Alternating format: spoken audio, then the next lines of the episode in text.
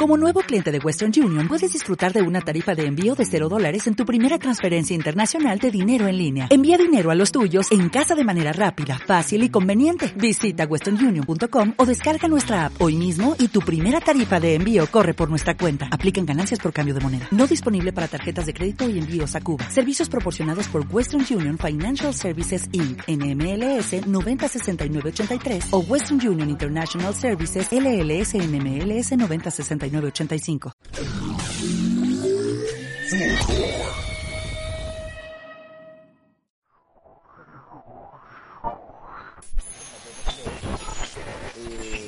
quería hacer un paréntesis porque el, el capítulo que grabamos la otra vez del libre albedrío, después a, lo- a los días empecé a ver una serie que se llama Depth. Ah, Pancho sí, yo la. Yo terminé de ver. Sí, yo. le he recomendado mucho a Gabriel. Sí. Y es muy buena y tiene mucha relación con, con todo lo que hablamos en ese capítulo. Y hay una, eh, hay una escena que estos, estos tipos tienen como un computador cuántico que tiene la información de todo, de todo, en general de todo, y les proyecta en un monitor lo que puede ser el pasado remoto y el futuro con este computador cuántico. Entonces, el tipo está viendo en un monitor a un cavernícola y después adelanta, adelanta el- los años y el cavernícola sigue, 5.000 años adelanta y el cavernícola sigue en la misma cueva. Y el tipo se pregunta por qué han pasado 5.000 años y el, y el ser humano sigue viviendo en la misma cueva, con, haciendo los mismos dibujos, eh, haciendo la- las mismas cosas. Siento que ahora en comparación a lo que pasa ahora, como que pareciera que los avances son mucho más rápidos. Eh, me, me quedé pensando en, en los fantasmas cavernícolas. Decía como, oye, pero si, ¿por qué no se van a la cueva? Si pasamos 5.000 años en esa cueva y la pasamos re bien. ¿Por qué ahora se cambian? ¿Por qué arriendan tantos departamentos? claro. ¿Por qué se cambian tanto? Si 5.000 años viviendo en la cueva y estábamos re bien. Sí, de hecho. ¿Por qué cambian el celular tan rápido? Eh, ahora se me fue la Vean idea. esa serie, recomendada. Eh, sí, no, es muy, muy buena. Muy, muy buena. Bueno, eso es lo. Ah, sí, ahí va. Es que dentro de lo que queríamos hacer también es un, un- capítulos dedicados a distintas como visiones antiguas, porque eh, toda esa forma de pensar, digamos, en, en la historia de la humanidad, lleva miles de años y a esta forma moderna de ver el mundo, digamos, tiene quizás 400 años desde que nació Claro. un poco más la ciencia. Y la visión moderna, ya que como se entiende el universo ahora, tiene menos de 100 años. Claro. Entonces, competir contra todo eso que está muy arraigado es, es otro temita también. po. Sí, No, Sí, no, todos, no todos tienen acceso, como digamos, a la información y la, visión quizás del mundo actual, que moderno, que es lo que domina, digamos, la ciencia ahora. sí, po. es una Entonces, eso es, es lo que quería llegar ahora. Exactamente eso. Eh, Están penando a Simón. Pero para, el- Sí. para los que están viendo en YouTube, acaba de pasar un, un evento paranormal ahí donde está Simón. Se acaba de No caer tiene un nada que ver con los exorcista. Simón ha sacrificado muchos completos en, en ese departamento. Mira, mi punto es el siguiente. Eh, aquí iba dice con como que esto- no pasó nada. ¿No? Estoy acostumbrado. Aquí va, lado. aquí va esto de las cámaras. La pregunta era si es que las- los fantasmas se pueden estudiar a través de la ciencia. Porque la primera pregunta que viene es ¿de qué está hecho el fantasma? ¿De energía? ¿De materia? De ectoplasma. Ectoplasma es la respuesta común, ¿cierto? Eh, Claro. Pero ¿qué es el ectoplasma? Eso mismo. Sí. Es como decir algo, no, ponerle nombre a algo que no entendemos, como por ejemplo materia oscura, que es lo que es Barça lo que estoy diciendo, pero sí. Bueno, la materia oscura está súper acotada en todo caso, lo que no se tiene identificado qué es lo que es la partícula, pero se tienen distintas características. Y eso quería ser el símil. Por ejemplo, sabemos cómo está distribuida en el universo, digamos, sabemos la, la intensidad de las interacciones, y con el, qué tipo de partículas debe interactuar, eh, qué rangos de masa debería tener esta cuestión, etcétera. Pero, eh, de la misma forma, se puede comenzar a caracterizar lo que sería este ectoplasma. Pero antes de entrar a caracterizar el ectoplasma, eh, quería hacer la diferencia de que nosotros no estamos hechos de energía, que es algo que está, que lo que la gente comúnmente piensa, y toman que la energía es como una especie de fluido, una entidad que anda dando vuelta y que se condensa y forma materia. No. La materia, es, o sea, la energía es eh, una propiedad asociada a un cuerpo. La energía no anda libre por ahí. Cuando dicen, por ejemplo, el sol nos manda energía, no, no nos está mandando energía directamente, nos está mandando fotones, que es una partícula del modelo estándar que propaga a través del vacío y nos llega a nosotros y porta energía pero no está hecho de energía, la luz no es energía, por ejemplo. Cuando dicen eh, que Einstein dijo que la energía era igual a la masa por la velocidad de luz cuadrado y que son la misma moneda, no es tan así. Eh, no sé si ustedes se acuerdan algo de física quizás del colegio, que les decían que la energía cinética era un medio por la masa y la velocidad al cuadrado. ¿Se acuerdan de eso? Voy a decir que sí. Ya, digamos que sí. Yo aprendí Sí, más con Lo vi hoy en segundo medio. Ya. Yo La aprendí cosa- Quantum que en el colegio. Así que... gracias. Muchas gracias. Ya, la cosa es que ahí tú tienes, por ejemplo, energía igual un medio masa velocidad cuadrado. Y si tú despejas la masa de ahí, tú puedes decir, oye, la, la masa de energía antes de Einstein. Y eso está incorrecto. O sea, también tienes que interpretar qué es lo que está significando la ecuación, por así decirlo. No es como llegar a decir, esto es la masa y la masa de energía. No. En, en esta cuestión de Einstein tienes que es una energía cinética porque te estáis moviendo en el espacio más una que estáis moviendo en el, en el espacio-tiempo. Eh, y ahí el- la que te estáis moviendo con el espacio es el ms cuadrado, pero no quiere decir que nosotros seamos energía. Lo que está diciendo es que tú puedes crear procesos que tengan una energía equivalente a esta cuestión que estáis midiendo, pero no es que tu masa se transforme en energía y viceversa. Claro. Si tú, por ejemplo, chocaras con un, un antipancho, con antipartículas, ¿cierto? Con, tú no te vas a transformar en energía, tú te vas a transformar en un montón de fotones que van a aportar una energía equivalente a la suma de las masas y sea al cuadrado, pero no es energía directamente. Por eso quiero que entiendan. Cuando hablan, o los fantasmas son energía, no. Eh, van a- los fantasmas tienen que estar hechos de alguna partícula. Eso es lo primero, de alguna partícula, y las partículas pueden o no tener masa, pueden o no tener carga, pueden o no tener un montón de propiedades. Pero la energía como sola no existe. ¿Ya? El, el experimento este de los 21 gramos hizo mucho daño. El de los 21 gramos. Obvio, Sí. pues si fuera, si te estáis muriendo, todo tu esfínter se van a soltar, pues, weón, ¿cachai? Es obvio que, que va Si uno empieza a leer como detall- detalladamente como los resultados de ese, de ese experimento, como que son súper inconcluyentes y, y- y está muy mal hecho, así como que los resultados varían mucho. Sí.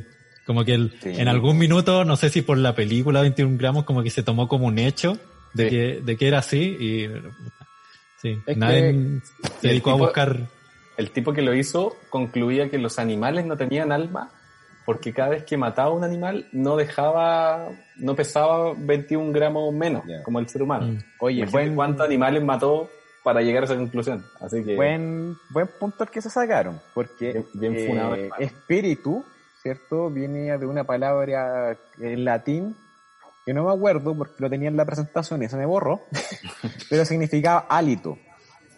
Y ánima venía de otra palabra que era como animus, no, eh, otra parecida, y que significaba viento, que en el fondo siempre relacionaban con el, la muerte con el último suspiro, con, con esta pérdida de, de gases, por así decirlo. Entonces, retomando esta cuestión, eh, el fantasma eh, no es energía directamente, sino que tiene que ser una partícula. Y hay partículas que interactúan, por ejemplo, muy pocos con la materia y pueden atravesar la materia. Hay partículas que no tienen masa y, y, por ejemplo, el fotón no tiene masa y, y es una, digamos, es una propiedad que eh, cuando ya te metes en el mundo de física particular, el tener o no masa no es algo exótico, es como... Hoy Claro. no tener nomás, ¿cachai? Igual que carga eléctrica, etcétera. Entonces, eh, la pregunta es, nosotros funcionamos, o, o lo que hacemos, ¿cierto?, en ciencia es tratar de, eh, por así decirlo, bueno, vamos a física partícula, en física partícula lo que buscamos es tratar de buscar los legos que componen el universo y el pegamento que los une. Entonces nosotros tenemos toda una familia de partículas que explica muy bien qué es lo que está pasando, eh, que cómo se construye todo el universo.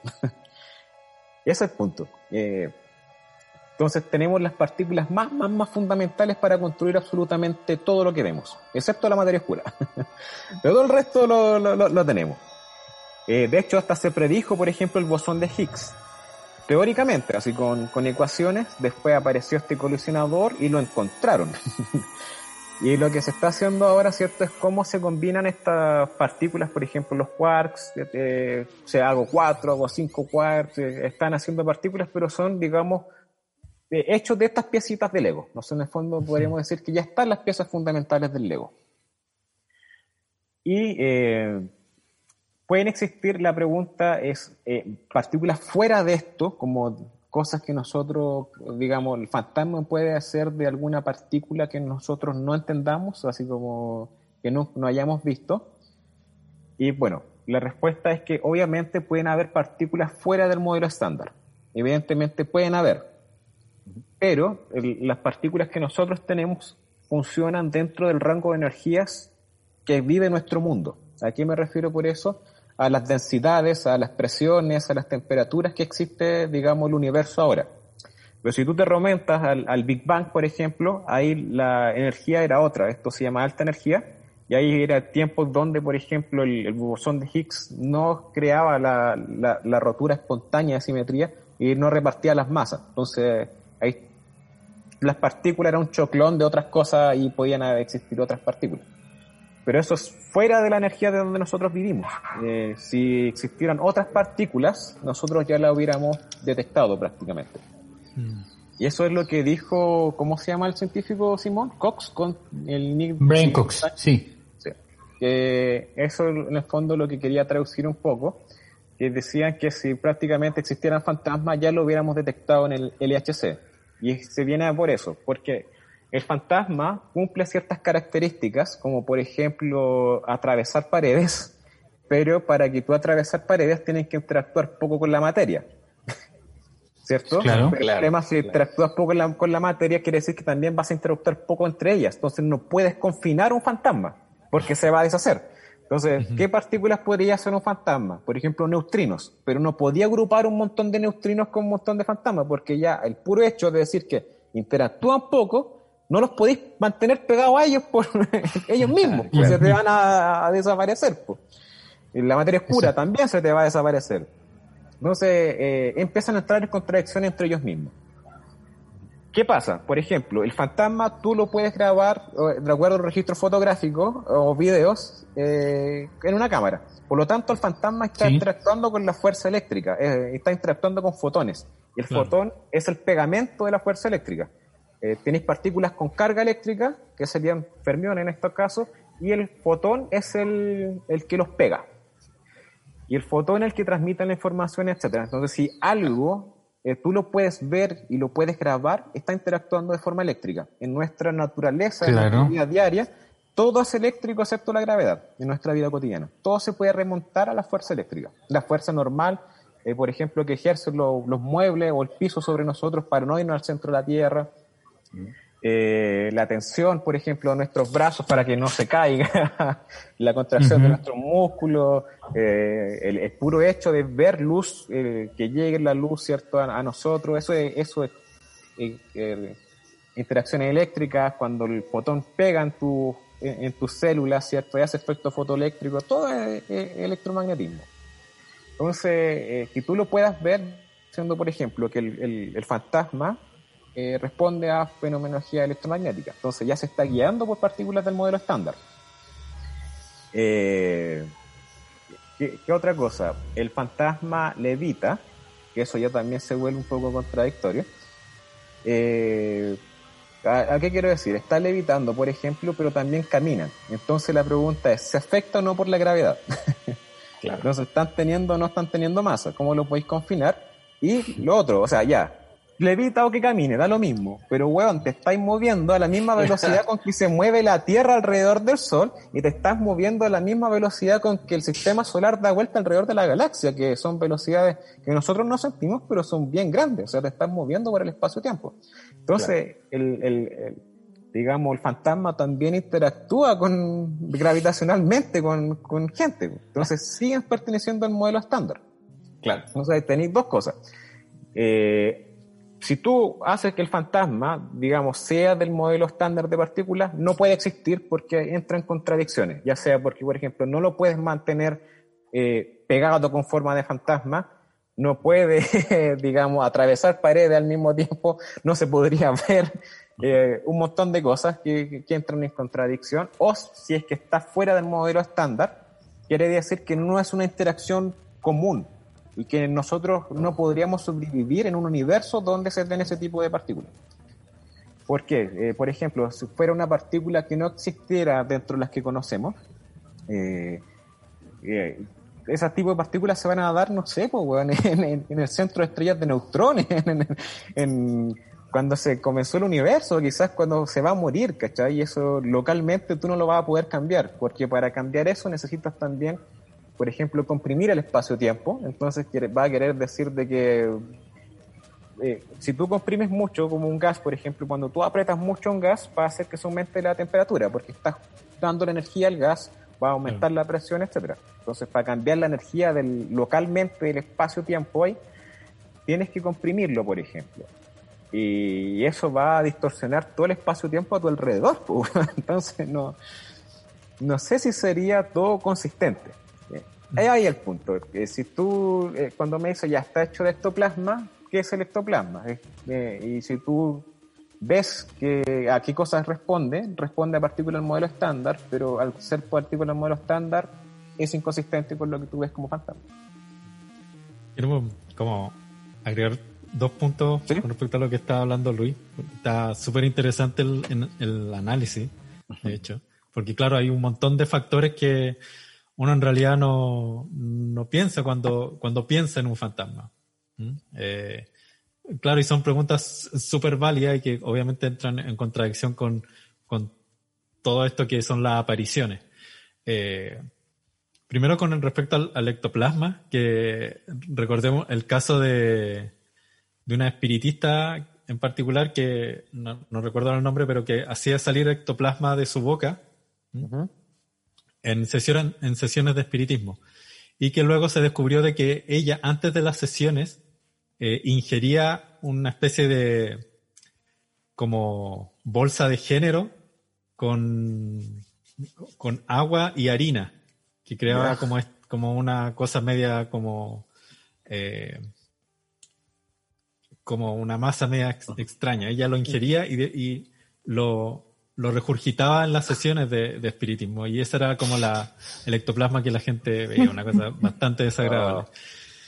Y y lo otro es que, claro, precisamente yo creo que el, eh, un punto es como tratar de ver al fantasma como un fenómeno externo y ver todo el asunto de las partículas, de la gravedad, de la, del electromagnetismo. Y claro, no tiene ningún, ningún sentido en esa, en esa área. Eh, y lo que queda es como investigar el fenómeno del fantasma como un fenómeno interno. Claro. ¿Mm? Y, ahí quería mencionar al, a este señor que se llama Dick Tandy, que él trabajaba en un laboratorio en 1998 y en una de las salas de este laboratorio eh, empezaron a ocurrir fenómenos paranormales. La gente que se quedaba trabajando en la noche eh, empezaba a ver sombras que se paraban al lado de ellos y objetos de como en las mesas empezaban como a vibrar y a moverse solo. Entonces el señor eh, Big Tandy empieza como a investigar eso porque a él también le pasó, estando trabajando de noche en, el, en, el, en esta sala del laboratorio, eh, estando como trabajando en la mesa por el rabillo del ojo, ve que emerge una sombra al lado de él. Y cuando él se da vuelta para verla, como que la sombra se desvanece. Y eh, ve algunos, algunas bandejas y algunos instrumentos como vibrar y moverse a través de la mesa. Entonces empieza a investigar qué es lo que produce esto.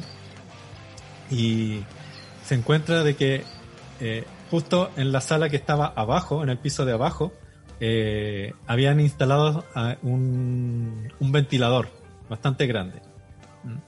Y luego de varios días y varias pruebas, eh, descubre de que este ventilador producía vibraciones. ¿Mm? Que, que lo que hacían en resumidas cuentas, era que la frecuencia con que vibraban eran tan bajas, pero que coincidían con el líquido ocular. Mm, y eso hacía de que y eso hacía de que de que se produjeran eh, visiones o alucinaciones visuales en el ojo. Mm. Eso explicaban los fantasmas y el mismo, la misma vibración del ventilador explicaba también por qué las bandejas y los objetos se movían en el laboratorio. Claro, ya, ya, ya. Sí. Interesante. Muy interesante, muy, muy interesante. Y bajo esta misma premisa, después de haber descubierto esto, el señor Big Tandy eh, empieza a investigar fenómenos que ocurrieron como en el sótano del castillo Barwick Ya. En Londres. Y, y eran fenómenos muy parecidos a lo que ocurría en el laboratorio. Gente que bajaba a este, a este sótano veía sombras ¿m? y, sen- y sentía eh, y, y sentía como eh, sensaciones extrañas, como de malestar cuando bajaban al sótano. Entonces Claro. él empieza a investigar y descubre que eh, no muy lejos del, del castillo eh, había una fábrica y esa fábrica eh, tenía varias maquinarias en el subsuelo. ¿m?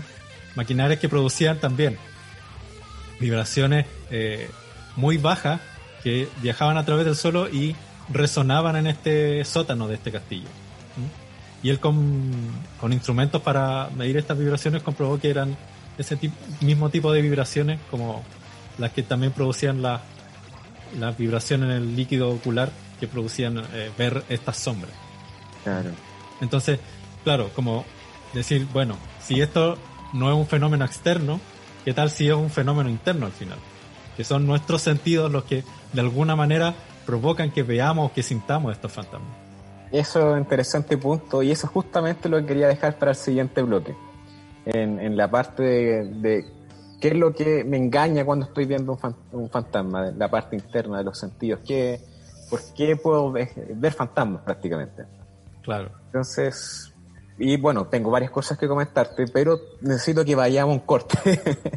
necesito que vayamos a un corte, por favor. Y te- Sí. Tengo que arreglar un problemilla. Entonces, los vamos a dejar con la segunda fantasma. canción. Exactamente. si no, yo me voy a volver un fantasma, pues me van a matar.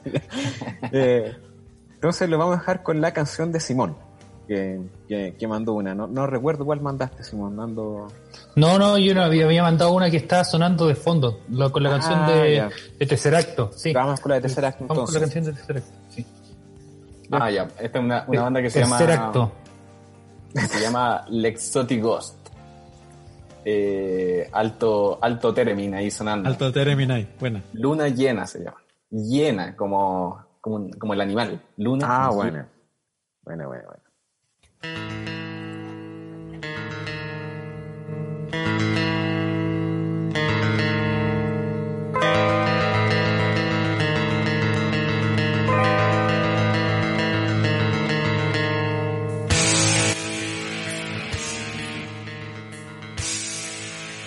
Estamos de vuelta en el último bloque de Quantum Astronomy, el capítulo dedicado a los fantasmas, si existen estos bichos o no.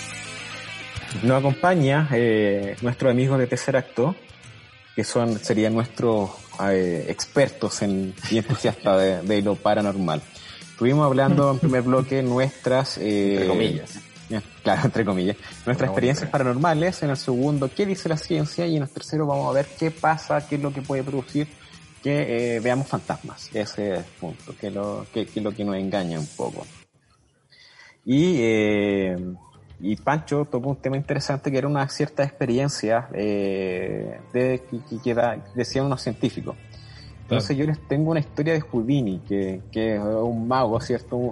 Muy famoso, escapista, y que él quería contactarse con alguien, no recuerdo quién si era el hermano, el primo, todo esto lo tenía una presentación que se borró justo ahora, weón, era muy bonita la presentación. La cosa es que eh, él cuando murió, eh, est- estaba un poco muy metido en el tema, él a, a su esposa le dijo, oye, mira, eh, Mm. contáctate, buscarme, contáctate conmigo y vamos a dejar estas palabras clave. Entonces esta un código. un código, exactamente. Sí. Iba a los espiritistas y nunca pudo, eh, le- nunca le pudieron decir el código realmente. Y hasta ahora los, los magos más ocultistas siguen invocando a Houdini. Sí, Houdini no, no, no aparece. Entonces, antes de eso, chicos, ¿ustedes han ido alguna vez a una casa fantasma? ¿O Eh, algo por el estilo? He ido a hartos cementerios, pero a, a casas como embrujadas, no. No, yo tampoco. ¿Tú, Simón? No, tampoco, tampoco. O sea, he estado en algunas partes que es donde hay historias de fantasmas, pero está difícil evitarlo porque prácticamente en todos lados hay historias de fantasmas, como por ejemplo algunas salas medias ocultas en la U. Eh, yo me acuerdo que el, el, colegio donde trabaja mi mamá, por ejemplo, que hay dos liceos, eh, bueno, un, mi mamá trabaja en un liceo de niñas y enfrente hay un liceo de hombres. Eh, y hay un montón de historias que en el liceo de donde trabaja mi mamá, el colegio en realidad donde trabaja mi mamá, es, eh, es de monjas, pues entonces monjas que habían muerto, que están penando ahí, que hay un pasadizo que conecta los dos los dos colegios por debajo, entonces estado lugares donde se supone que hay historias que cuentan todo eso, pero no mucho más allá. Es un lugar que digan, esta casa está embrujada, algo así como, no sé, como la casa Winchester, algo así, no, nada de eso. Que tampoco sé si hay en Chile. No sé si hay lugares acá en Chile que sean famosos porque se supone que están embrujados o penan. Sí, sí hay. Tal, Eh, El hospital es el San José, creo que. Que es la sección de maternidad que ya no existe y que mucha gente va como a, a visitar ese, ese edificio de noche para... Dicen que, que, que hay aparición y que ocurren cosas raras. He visto videos de gente que llega ahí y todo y jamás he visto nada aparte de ruidos comunes que hay en un lugar abandonado. Eh, rutas, sanatorios, Mm, eh, hay rutas como tenebrosas, donde te llevan como a, claro. a casas que se supone que, que penaban. Claro. Aquí Hay- en, en Quinta Normal habían estas casas abandonadas, pero hay una en particular que es una casona que está en, en Mapocho con Radar, si no me equivoco, donde grabaron TikTok. Es muy famosa como en el ámbito de, de paranormal y cosas así, se dice que penan mucho, etcétera. Pero, eh, bueno, está, digamos, castillos en, en Europa y cosas así.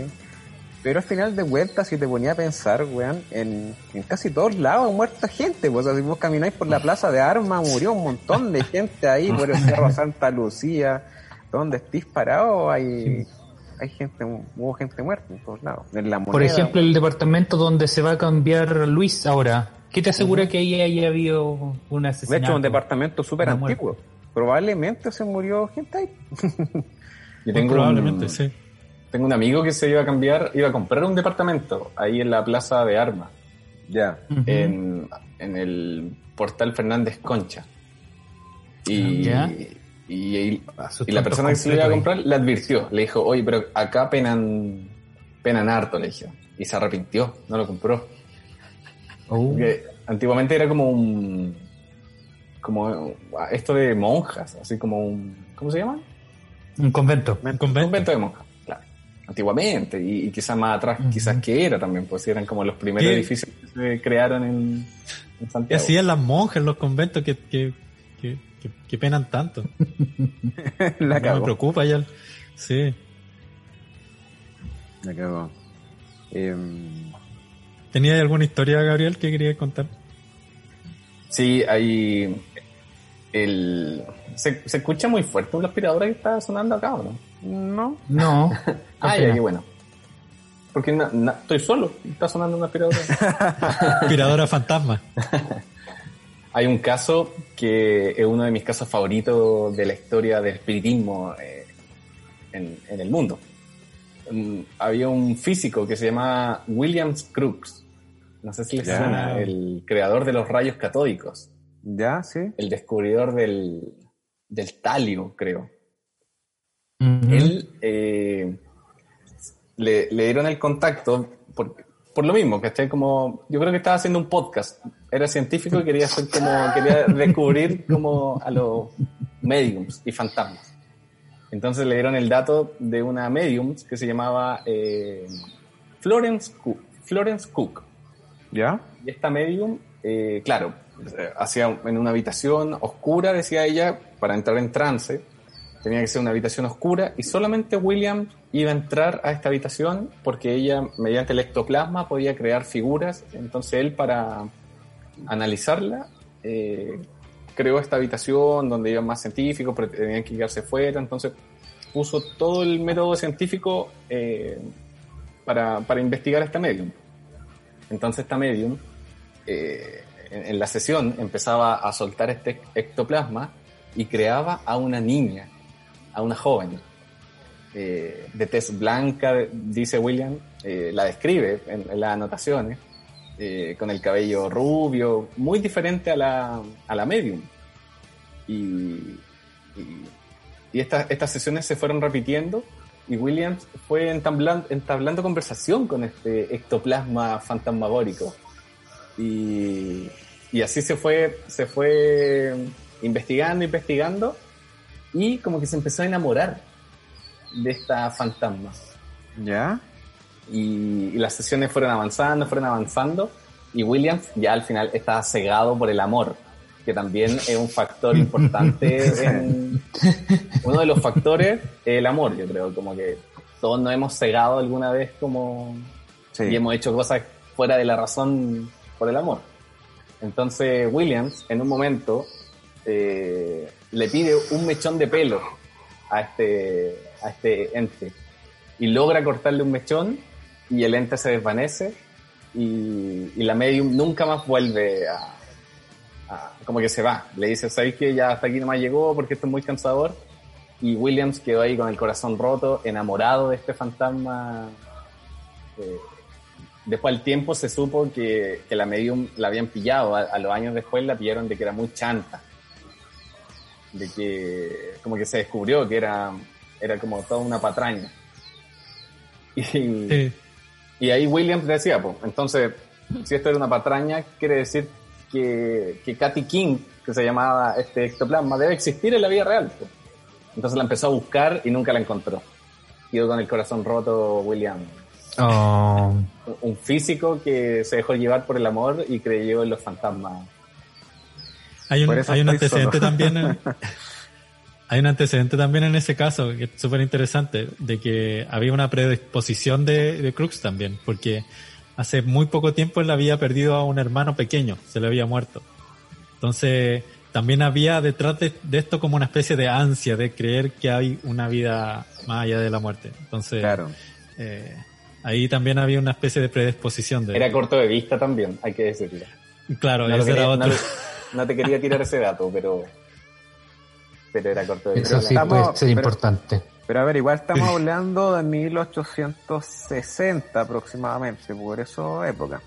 Entonces, digamos que era física, pero tampoco la versión moderna. O sea, Mm. ahí- De Era- hecho, Sí.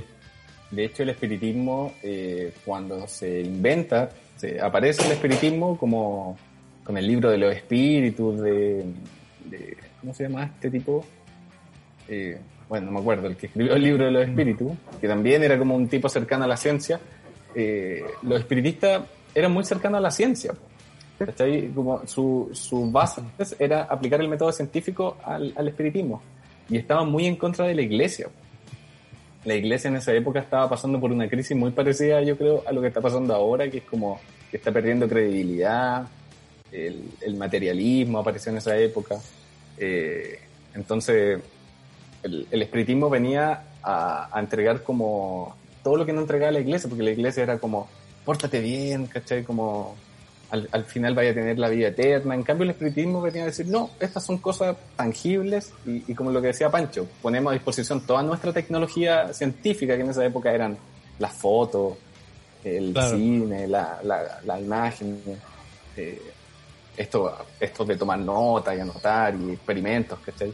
Entonces el espiritismo estaba más cercano al, al, a la ciencia más que al... la- Sí, es que, a ver, igual es que hay un punto ahí, pues, que en ese tiempo ciencia, religión y espiritismo estaba todo mezclado porque Mm. partían del mismo axioma diciendo que existe la tierra, existe el cielo, existe el infierno, ¿cachai? Como que eso era axioma, eso se da sentado que existía, que era así, y que eh, a, eh, a partir de eso era como ya, cómo empezamos a estudiar el- los fenómenos que tengan que ver como con la malla de la vida, pero se daba por sentado como axioma que eso era real, pues, ¿cachai?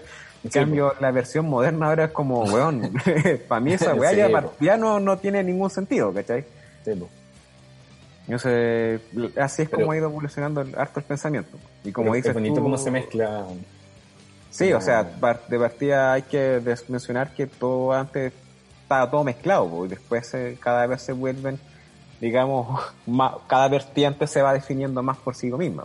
De hecho, cuando llegó a Chile el espiritismo, eh, la iglesia estaba tan cercana como al, al sector político que el espiritismo venía a ser una especie como de anarquía y se formaban sindicatos, por ejemplo, en las salitreras, que eran como sindicatos espiritistas anarquistas. la weón.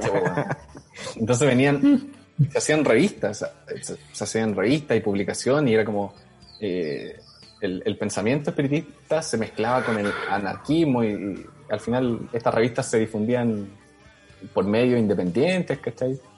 Qué genial. No, no, genial Esa historia está para contarla, está para película. También. la película. Sí, pues, bueno. Recuerdo una. Dale, dale.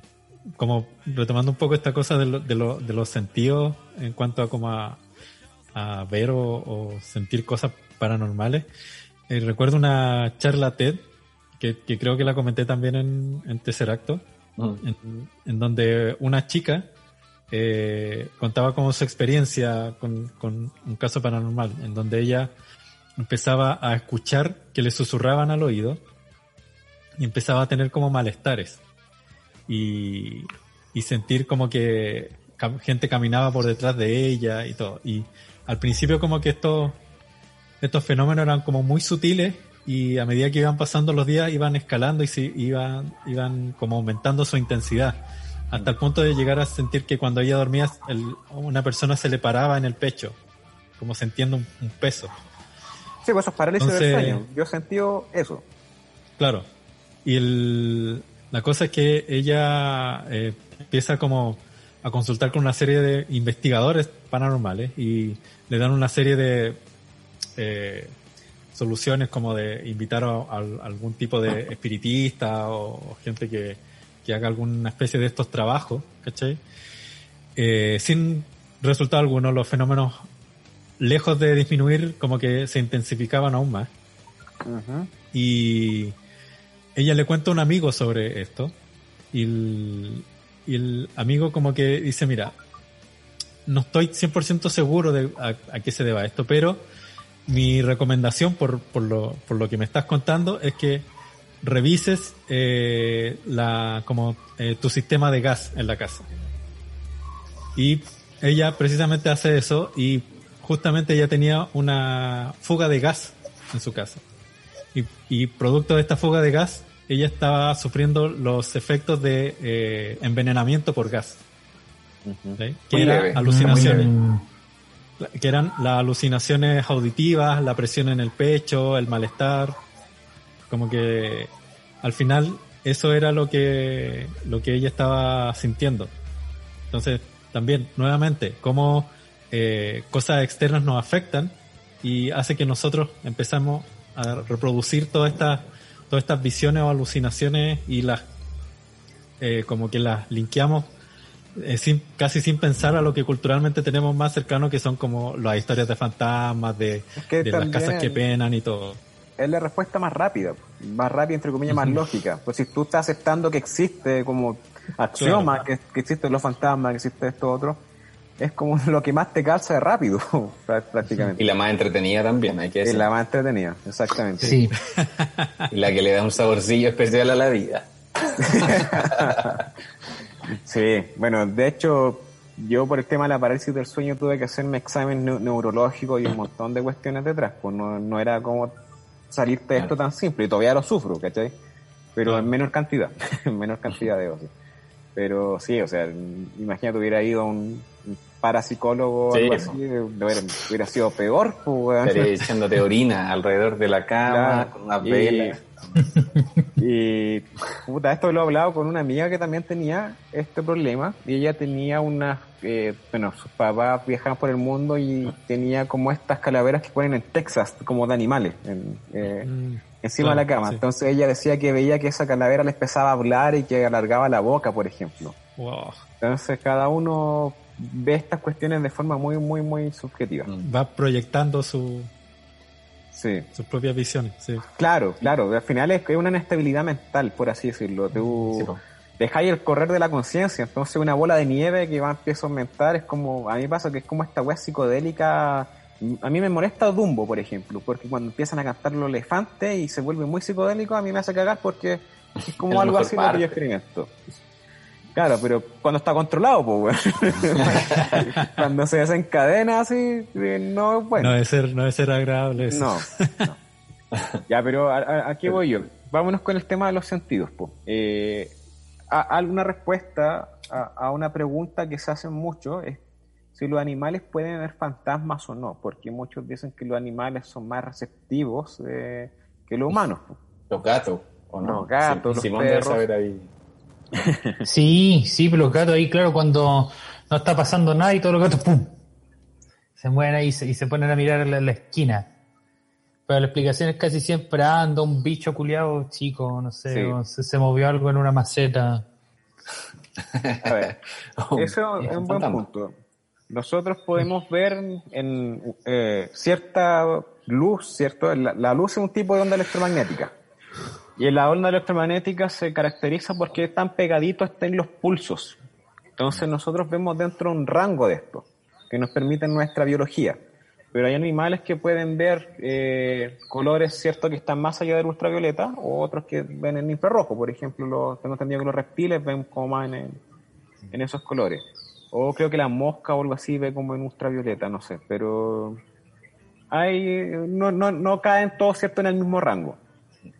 Pero eso es el punto.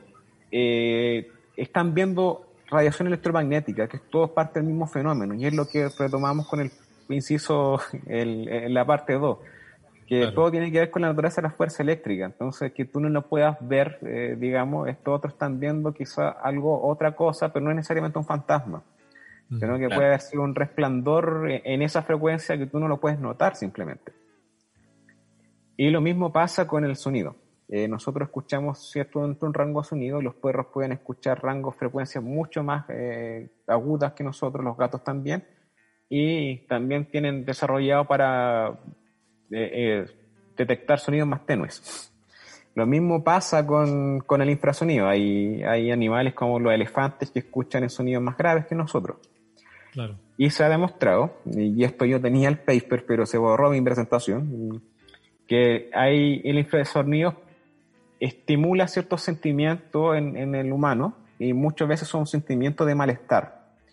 Entonces, por ejemplo, se reportaban casos donde la gente asistía a conciertos y se- después se sentían medio mal y tenían que ver con el infrasonido, o sea, sonidos que están Sí. con frecuencias bajo el audible. ¿Qué otras cosas hacen infrasonido? Por ejemplo, los terremotos. Nos- Chile es un país súper sísmico. Mm. Entonces, las pla- movimientos de placas tectónicas debajo de nosotros hace un infrasonido, in- independiente si es perceptible o no el movimiento arriba. Hay sonido. Eh, los, los rayos hacen sonido, los volcanes hacen infrasonido, Mm. algunos animales hacen infrasonido. Como tú decías, por ejemplo, ciertas máquinas, el ventilador hace un sonido muy grave que terminaba afectando a este, a este médico. Y Insectos. ahora, ¿ah? No estoy seguro si decían como que insectos también podían. como- Insecto también podría ser. Y, y, y ahora, por ejemplo, quedó en evidencia con la pandemia, que todo estuvo un poquito más, más callado. eh, eh, estos sonidos que al principio, antes, eh, cuando los grabaron, mucha gente tenía como miedo. Eh, Chaleco, ¿me podéis dar autorización para compartir pantalla, por favor? Como las trompetas del, del No. Exactamente.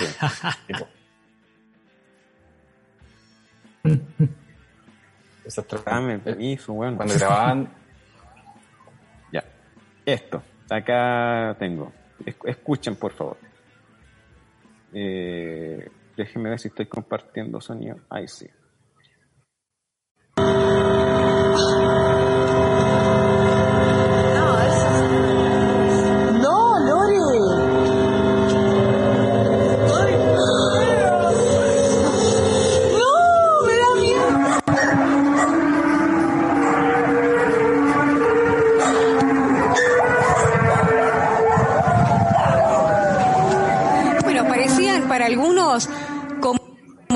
Como sirenas. Ya. Eso era. Eh, eran unos sonidos como metálicos, como decían ahí, como sirenas. Y esos se conocen como skyquakes, terremotos de, de aire, mm, ¿cierto? De, de En los sky, cielos ¿cierto? motos. Wow. Cielo motos, exactamente. Entonces, eh, es un sonido que eh, por el ruido de la ciudad no se escucha, pero sí eh, están ahí, pues, ¿cachai? Y muchos de estos sonidos no, simplemente salen en la frecuencia audible, sino que salen en infrasonido, o también podría ser en, ultrasonido, dependiendo. Y, y si tú te ponías a pensar ya con este tipo de sonidos que tiene, si, eh, tú te ponías a poner a escuchar el bosque, por ejemplo, o el, océano, mismo viento, eh, aparecen sonidos súper terroríficos que quizás también lo puede incluso hasta conectar con, con, con la misma mitología. la- Claro. De, de qué qué- qué es lo que explicaciones que dan. Fenómenos bíblicos. Fenómenos ¿Cómo se producen estos, estos air, airquakes? Eh, como eh, esta Skyquakes. skyquakes? Básicamente, eh, es movimientos de grandes masas de aire prácticamente que hacen, digamos, Mm. alguna especie de fricción entre ellos y generan estos tipos de sonidos. Wow. Y los sonidos metálicos son de alguna forma muy poco agradables al, al oído humano. Como que son muy terroríficos. De hecho, los sonidos Sí. de, de, de películas de terror, los Sí, por sonidos la- más pesados, digamos, se generan con, con metales, por estos Los sonidos. trailers. Eso. Los trailers, ¿cómo se llaman? Eh, como dijiste una vez, Pancho, esos trailers que tienen como bocina de buque. Sí, Sí, que se ocupó No. mucho en un tiempo que todos los, los trailers de películas tenían como ese. Ah, sí, po, por, eh, por- a causa de, de Inception. Inception Sí, fue el que, lo que introdujo el tan y- Claro, y, de- y después todo el mundo ocupaba esa, esa especie, claro, como, como de bocina de barco. Sí. Claro. Sí. Y acá les tengo otro otro sonidito. Espérenme. Quiero Esa que vean una este risa. Esa fue una risa como de un payaso. y eso no. un pavo, ¿no? Fue solo como un pavo. Sí. Ya les voy a mostrar qué es lo que es. Espérenme un segundo. Yo sentí que era un payaso diabólico.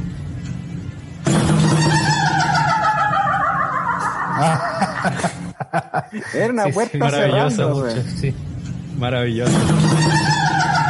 Era el sonido de una puerta metálica cerrándose. Oh, y que queda vibrando. Claro. ¿no? Qué genial. Me encantó. Entonces hay un montón de son- claro, hay un montón de sonidos de ambiente que te puedes eh, quizá a primera instancia identificar como, como algo paranormal. Y ahí está el punto. O sea, ¿qué es lo que tú... ¿Qué, es lo, qué pasa cuando vas a una casa embrujada, por ejemplo? ¿Qué- ¿Con qué te encontráis? Con. Madera crujiente. tomando. Pero descartando los panquis. Vaya a estar- de Panky. fantasmas de Panky, claro. Eh, vaya a entrar y va a estar oscuro. Entonces ya la oscuridad, como tú como ser biológico humano, ¿cierto? Te pone en estado de alerta. Entonces tus sentidos Sí, se po. agudizan. Eh, entonces, lo primero, se ha visto que hay moho en estas casas. Y hay un estudio que, puta, lo tenía, pero se me borró la presentación, que dice que el moho que se encuentra en las Mm, casas sí. puede ser alucinógeno. Sí. Entonces, eh, te Mm. puede afectar el, el- el respirar estas cuestiones. Las casas están llenas de moho. Sí. Hay plantas también, como plantas, eh, como flores que también producen. Esa- De sí. hecho- Horas de hongos, hay un montón de cosas que pueden afectar como la percepción también.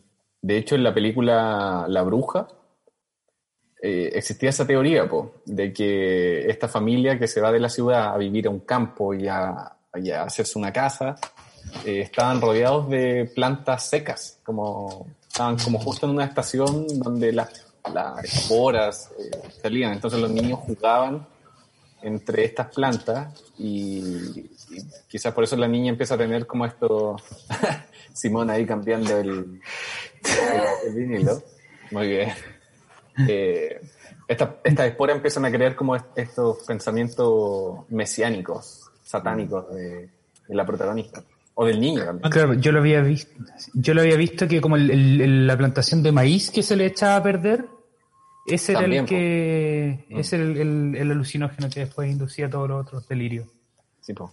Ahí tengo, una, tengo una pregunta.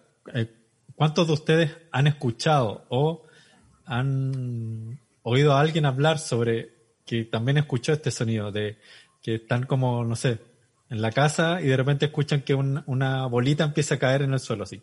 Eso pasa en el departamento. En el Sí, departamento cada eso rato. pasa acá en departamento. Una vez cada tres días, algo así suena. Sí. Claro. ¿Han cachado por qué se produce eso? Tiene que ver con las cañerías de ellos, ¿no? Sí. Exactamente. Cuando alguien cierra una llave, la cañería hace una vibración que suena exactamente así. Pancho, te estaba escuchando raro nuevamente tu micrófono. Sí, nuevamente, Ya. ahí estática ahí en... Reiniciar. Pancho, alguien pasó por atrás tuyo. No.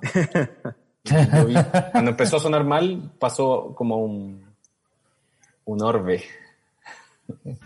Claro, entonces lo Oye, que... Pancho, ¿qué tiene atrás? Tiene, tiene una biblioteca que es como el pendón de Carol Dance. ¿O no? No, que parece, parece un print de, Esos son de, de Photoshop o algo así. Sí, Esos son a son los con- a conciertos. Ah, ya, ya caché, ya, ya caché. Y ya están los, Bueno, aquí los zombies. A mí me Sí. gusta el fondo de Simón porque por un lado tiene puro terror, la bruja, la exorcista, y por el otro lado tiene juegos de gatos, Sí. la ternura Ah, sí. y la maldad, en un puro, en un puro fondo. Yo veo pura maldad, no veo ternura. Sí, los gatos son pura maldad, no les crean. Y esos discos son pura, pura bondad. de hecho. Es un yin yang. Hay algo malo, en, hay algo malo en lo bueno y algo bueno en lo malo.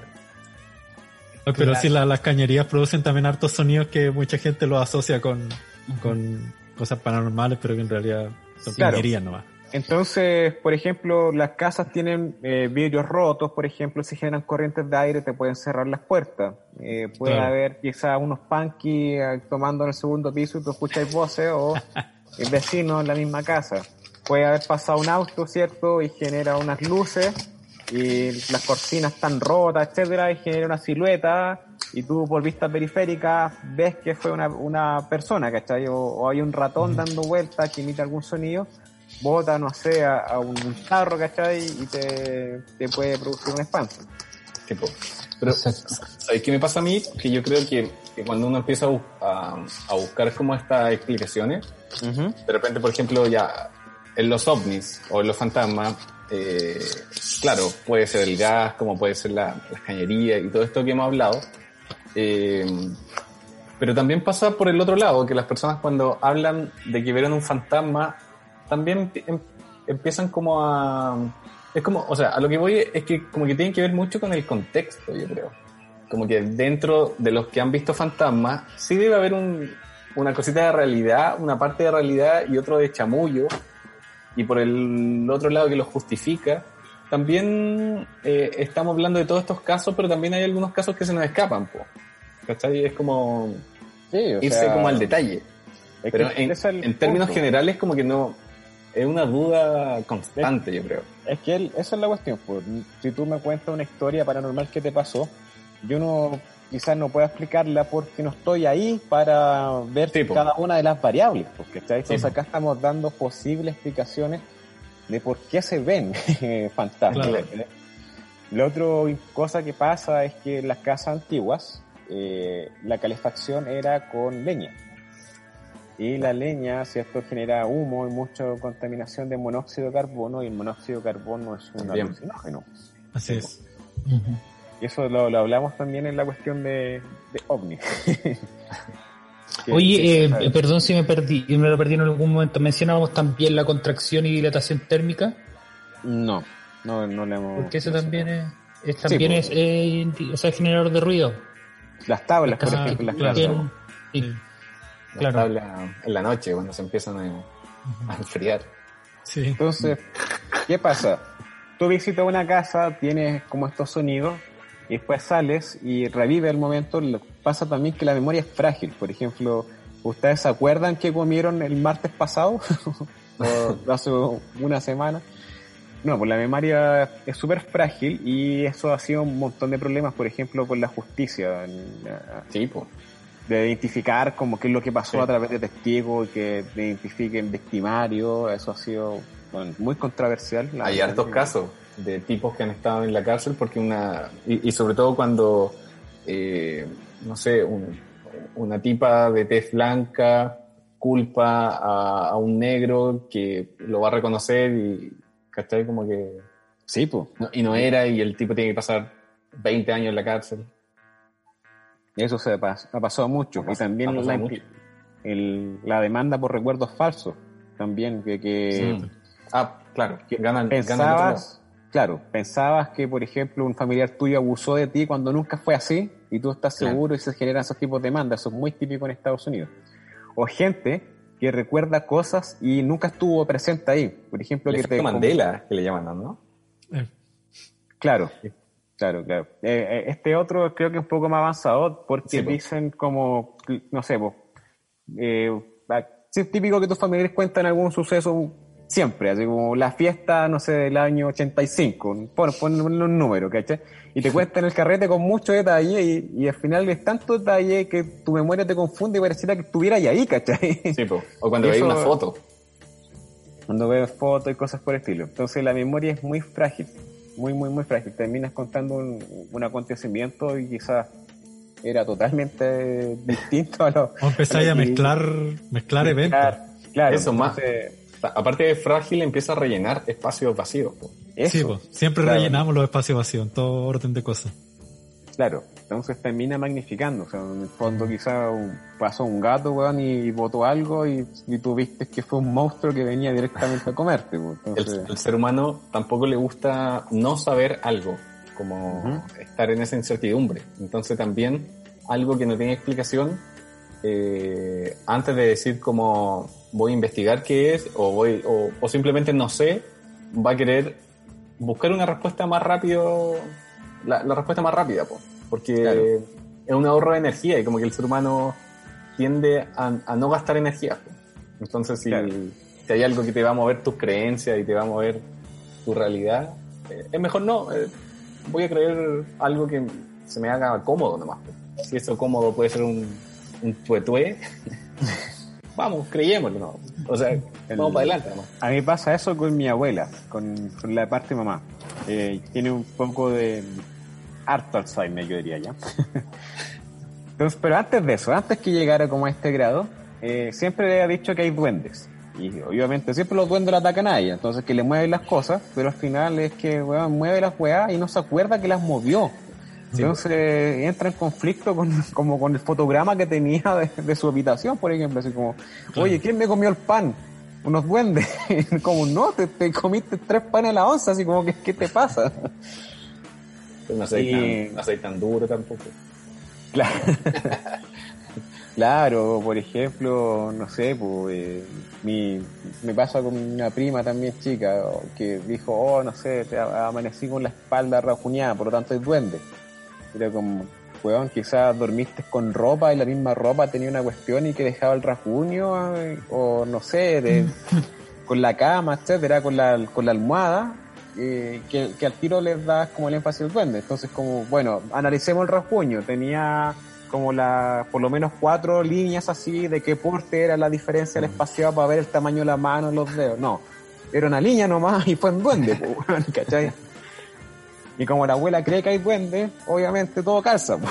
Yo recuerdo un caso de un, de un, un tipo que cuando chico tenía el recuerdo de que en su, en su patio de la casa donde vivía había una grutita, una gruta con una virgen. Entonces él recuerda que miraba a la, a la virgen de cerca y le miraba las facciones, los ojos, como ese era su, su recuerdo. Y después al tiempo se cambió de casa y todo y volvió a la casa de su infancia y fue al patio y descubrió que la, la gruta, esta, la, la virgen, estaba como dos metros en altura. Y, y nunca se explicó eh, su recuerdo, que era como, como ver a la virgen de cerca, su cara, y, y después llega a esto y la construcción está hecha así, de esa forma. Muy probablemente nunca pasó eso. Puede ser. A lo mejor, claro, fue como que se pasó el rollo de que lo estaba viendo cerca por a lo mejor cuando chico tenía ganas de verla cerca. ¿Sí? Uno, es- es- no es tan raro construirse recuerdos, sobre todo cuando uno es chico. Sí, eso es cierto. No es como algo extraño tampoco. Como No te que pongáis así tampoco. aquí entra la dinámica Oh. Mulder Scully. Claro. Sí, claro. Está, está rellenando. eh, Reinando vacío al final, pues sí. pues. claro. No, y bueno, lo último, como para ya andar cerrando, que la otra opción es que sea directamente estafa. O sea, ya se con Que también ha pasado crítica. Y también puede ser turismo, o sea, eh, Sí. existe como esto necroturismo, por ejemplo, que se aprovechan sí. de eso y se van generando historias, se va generando una bola de nieve de cuestiones. Y pasa con esta casita que yo les contaba de Quintana Normal, pues, donde grabaron esta teleserie TikTok, y obviamente la teleserie TikTok eh, trataba de una casa embrujada y que Sí. se encontraban con fantasmas y cosas por el estilo. pues. Entonces, eh, la gente iba y decía, oh, yo vi este fantasma, cuando nunca fue así, y terminaban todos Veía los actores. De Veía a hecho, fue tanto que esa casa tenía unas gárgolas. Y la gente decía que veía que las gárgolas se transformaban y que salían a dar vueltas en la noche y, la, y entró gente y las Por rompió. supuesto, por supuesto. No, pero ¿cómo? Oh, qué terrible. Así que- y la pregunta es, bueno, ¿por qué alguien podría engañar con eso, aparte del, del dinero y, y aprovecharte de cosas como comunicarte con los muertos? Eh, vende harto, es todo un negocio, por ejemplo, las películas de terror, que sean pésimas, la gente las va a ver igual. Sí, los videojuegos de terror, que también ahora son pésimos, que- pero los compran.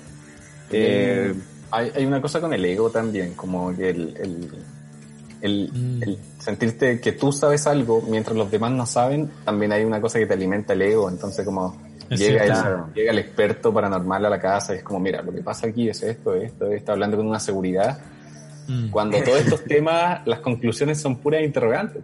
Claro, así como que tiene su teoría unificada para Claro, y te cobran. Sí, pues. Entonces, ¿qué pasa? Eh, ¿Por qué funciona este negocio? Cierto que está, no sé, por el History Channel detrás, weón, con su alienígena ancestral, el Geo, Netflix, que también todos le dan cabida a esta weá. Sí. Es porque el cerebro, hay cierta gente que libera dopamina con este tipo de experiencias. Con el miedo. El miedo, ni la adrenalina con dopamina Mm, se vuelve algo claro. adictiva. Por algo los, estos parques de diversiones también tienen como sus casitas del terror. Y hay unas que son más brígidas todavía. Pues hay eh, unos parques en Estados Unidos, en Europa, que vives como experiencia en, en manicomio y la gente paga para que ser, como un paciente esas weas. Hay- había uno muy brigio que era un, un- un tipo que era un ex militar que ofrecía una experiencia así ya, pero al borde de la muerte, así onda como que te torturaban, así te hacían, eh, como no sé, te, te amarraban y te eh, hundían en un, en un tarro con agua, ¿cachai? ¿No? Así, wea, muy, muy cuática. Y, y había gente que pagaba por eso. Eso se llama servicio militar, ¿no? Exactamente. Y es gratis, creo. es voluntario. Claro. Oye, el, quiero mencionar así muy cortito eh, que el- la semana pasada, el 20 de octubre, falleció el señor James Randi. No sé si lo ubican.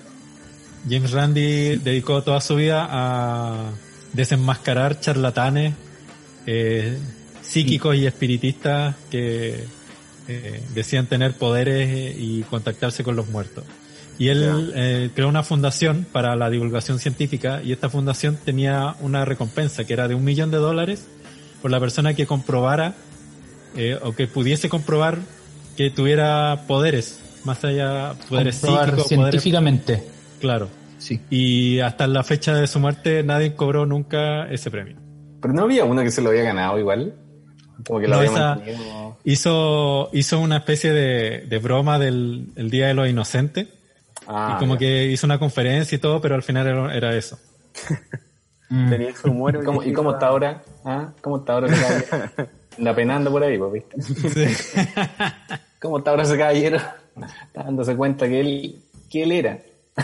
Ah, igual sería brígido que un weón lo contactara así como para Oh. cobrar la plata, se lo imagina. Eh, Eso, oh, sería... No, que lo contactan con una ouija y él dice, ustedes tenían razón. Yo estaba equivocado, lo siento. Hay un documental de ese viejo que se llama Un, un- un mentiroso honesto. Sí, muy bueno. Creo que al final la mentira era que había ocultado su homosexualidad durante gran parte de su vida, algo así. No que- Mira. Él había sido un charlatán de la heterosexualidad. Sí. Sí, algo así. Loco era ese tiempo. El tipo era mago. Entonces como que, Mm. como mago cachaba todos los trucos que ocupaban espiritistas, mentalistas, gente que decía mover objetos con la mente. Tipo, como que decía, no, esto es un truco de magia, así mira, se hace de esta forma. Claro. Claro, como lo que hace ahora Penn and Teller. Exactamente.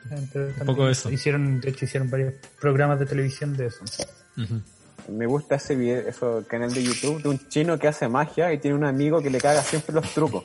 y que se termina picando. Es muy bueno. Muy bueno ese canal. Muy, muy bueno. Oye, eh, cerremos. Sí, sí, porque Está, está buena la conversa, pero en una de esas quizás sacamos este capítulo en dos partes, por una parte en tercer acto y otra parte en, en cuánto. Hoy ¿Cuánto llevamos DJ Fulgor? Como dos horas, weón. Concha tu madre. Vamos Ya, a aburrir a la gente. O sea, parte uno y parte dos, yo creo. Uno, partido dos. Le hacen Es el efecto, es el efecto tercer acto. Todo se alarga cuando, cuando nos juntamos con Gabriel. Conclusiones, conclusiones. Bueno, el tercer acto se ocupa para eso, para estudiarlo, cómo pasar en, en agujeros de gusano. Claro. es una, una forma. Como pasar de rama en rama. ¿Cómo? Como irse por las ramas. Ah, claro. Sí, sí, sí. Ya, chicos, muchas gracias por venir. Como siempre, un agrado tenerlos. y No, ojalá nosotros- tenerlos mucho más veces con, con nosotros. Nosotros Hay- felices de hay- hablar de esto. Como palabras finales, hay una parte en la película Interestelar que me gusta mucho, que a propósito de tercer acto también, que se Ujú. mete un tercer acto, que el, el personaje se mete al, al tercer acto y por clave Morse le empieza a mandar eh, est- estos como códigos por un reloj a, la, a su hija. ¿se acuerdan? Eh, y, y la hija es la única que, que se entera de que, de que todos estos fenómenos para ella paranormales finalmente era su padre en, en otro tiempo y dimensión. Y al final cuando se encuentra, cuando ella está muy viejita en la, en, en la camilla y él aparece muy joven y su hija a punto de morir, le, él viene y le dice, eh, siempre fui tu fantasma. Y ella le dice como, sí, lo, lo sé. Yo creo que es una muy bonita conclusión para que de repente los fantasmas quizás pueden ser algo más relacionados con la ciencia que... que- Claro, mu- muchas veces la magia es ciencia que no se entiende. Claro, Bueno, sí. puede ser una, una bonita conclusión. De hecho, de hecho, aquí tengo una, una cosita con mi gata. Mi gata no le gusta, yo pensaba que le tenía mal al teléfono, entonces le pegaba manotazo y me lo botaba de la mano. Y después estaba en el computador y le empezó a agarrar manotazo al computador.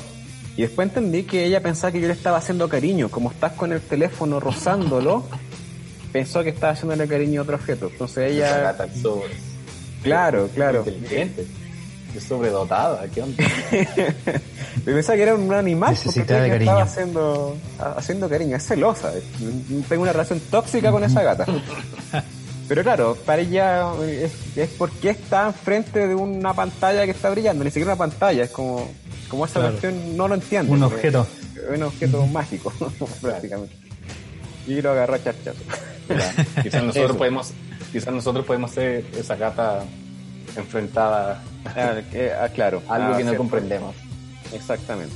Pero fuera de la, de la energía de nuestra vida cotidiana. Porque, eh, ese era el punto, pues, esa era la conclusión. Claro. Si, es, si es cotidiano, tiene que estar dentro del modelo estándar, si no ya se hubiera detectado. Eso y que el amor no es la quinta fuerza. que eso es lo que falla en Interstellar. William. Crooks, entiéndelo. Claro, claro. Ya, chicos, cortemos Ah. para que Sí. el chaleco descanse también. Muchas gracias Sí. nuevamente, grado tenerlos. Eh, no se rindan en la lucha, tenemos que seguir todavía peleando después de la prueba. Así es. Y eh, cuídense harto del coronavirus, tampoco bajen la guardia con eso. Y que, bueno, disfruten la vida. Eduquesen lo que más que pueda, respeten para que lo respeten. Y los dejamos con una- un clásico, un clásico, Spirit Crusher de Death, padres del death metal.